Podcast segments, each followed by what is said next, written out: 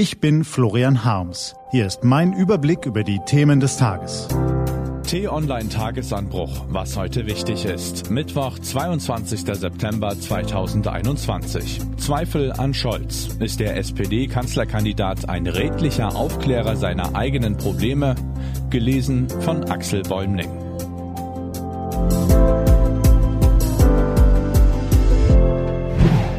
Die Zweifel wachsen. Politische Karrieren gibt es viele, aber nur wenige sind außergewöhnlich. Dieser zum Beispiel. Als Hamburger Politiker machte er sich einen Namen als Krisenmanager. Er zog für die SPD in den Bundestag und zählte dort bald zu den Wortführern. In schwierigen Zeiten wurde er Bundesfinanzminister und verlieh der strauchelnden Regierung Stabilität. Die einen schätzen seine nüchterne Art, die anderen schimpften ihn einen Technokraten. Von großen Visionen hielt er nichts. Vielmehr verstand er Politik als pragmatisches Handwerk und freute sich, wenn er durch beharrliche Arbeit ein Problem aus dem Weg räumen konnte. Ein wenig arrogant wirkte er manchmal, aber das sah man ihm nach. Schließlich arbeitete er unermüdlich. Schwere Entscheidungen standen ihm bevor, und nicht selten forderten sie große Opfer. Aber bei allem, was er tat, war es ihm stets das Wichtigste, anständig zu bleiben. Auch im harten Politikgeschäft. Seine Partei in die Krise schlitterte, griff er nach der Macht. So wurde er zum einflussreichsten Sozialdemokraten. So wurde er Bundeskanzler. Sie wissen natürlich längst, von wem die Rede ist. Es gibt ja keinen zweiten wie ihn. Bis heute verehren Menschen in ganz Deutschland Helmut Schmidt.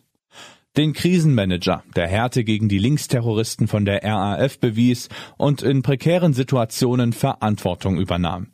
Den Staatsmann, der gemeinsam mit seinem Freund Valéry Giscard d'Estaing die Runde der G7-Chefs initiierte und das europäische Währungssystem schmiedete, den Vorläufer des Euro.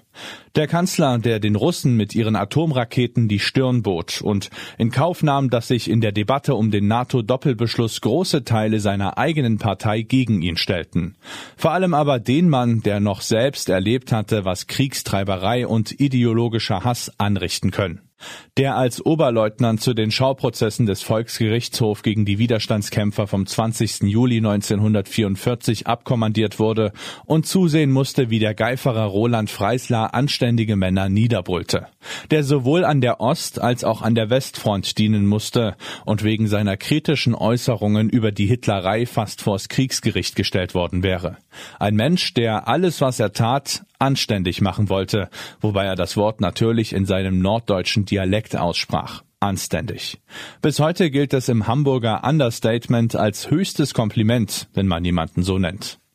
Sechs Jahre nach Helmut Schmidts Tod gibt es nun wieder einen Hamburger, der nach höchsten politischen Weihen strebt. Auch er ist in Hamburg aufgewachsen, war dort Innensenator und Bürgermeister. Auch er gehörte im Bundestag zu den Wortführern und verleiht nun der jahrelang kriselnden SPD neue Hoffnung.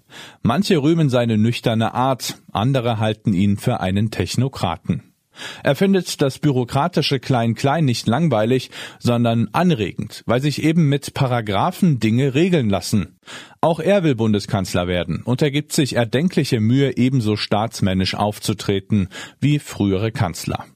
Dafür macht er sogar Merkels Raute, und wenn man ihn auf Helmut Schmidt anspricht, lächelt er verschmitzt. Die Frage ist nur, kann Olaf Scholz ein neuer Schmidt werden? Kann er Kanzler? Darüber gehen die Meinungen naturgemäß auseinander. Bisher hat er im Wahlkampf einen spektakulären Lauf. Er hat die SPD aus der Versenkung gehievt und die Union überholt. Er wäre jedoch nie so weit gekommen, hätten seine Kontrahenten Armin Laschet und Annalena Baerbock nicht so kolossale Fehler gemacht. Die Schwäche seiner Gegner nährt seinen Erfolg. So gesehen ist Olaf Scholz ein Krisenprofiteur. Und wenn man den Umfragen Glauben schenken mag, kann er am Sonntagabend mitsamt seinen Genossen die Früchte ernten.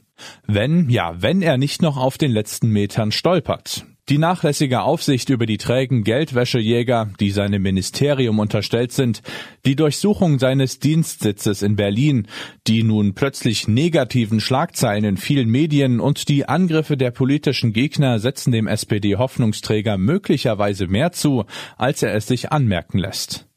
Nach außen hin wirkt Olaf Scholz cool. Er verzieht keine Miene, spricht in langatmigen Sätzen von verbesserten Kriterien, personeller Aufstockung und moderner IT-Infrastruktur. Was man halt so sagt, wenn man darin geübt ist, Probleme so lange klein zu reden, bis niemand mehr versteht, worum es eigentlich geht. So wie er es auch schon in der Cum-Ex-Affäre und im Wirecard-Skandal gemacht hat.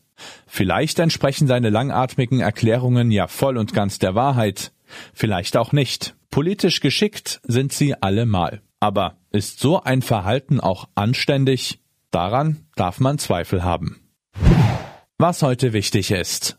Die T-Online-Redaktion blickt heute für Sie unter anderem auf diese Themen.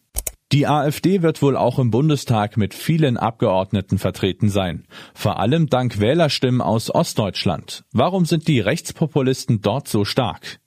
Nach der mutmaßlichen Geiselnahme in einem Reisebus auf der A9 in Bayern ermittelt die Polizei gegen den 30-jährigen Tatverdächtigen. Und warum ist Deutschland ein Paradies für Geldwäscher? Diese und andere Nachrichten, Analysen, Interviews und Kolumnen gibt's den ganzen Tag auf t-online.de. Das war der T-Online Tagesanbruch vom 22. September 2021. Produziert vom Online-Radio und Podcast-Anbieter Detektor FM. Wenn Sie uns bei Apple Podcast hören, lassen Sie uns gern eine Bewertung da. Vielen Dank. Ich wünsche Ihnen einen frohen Tag. Ihr Florian Harms.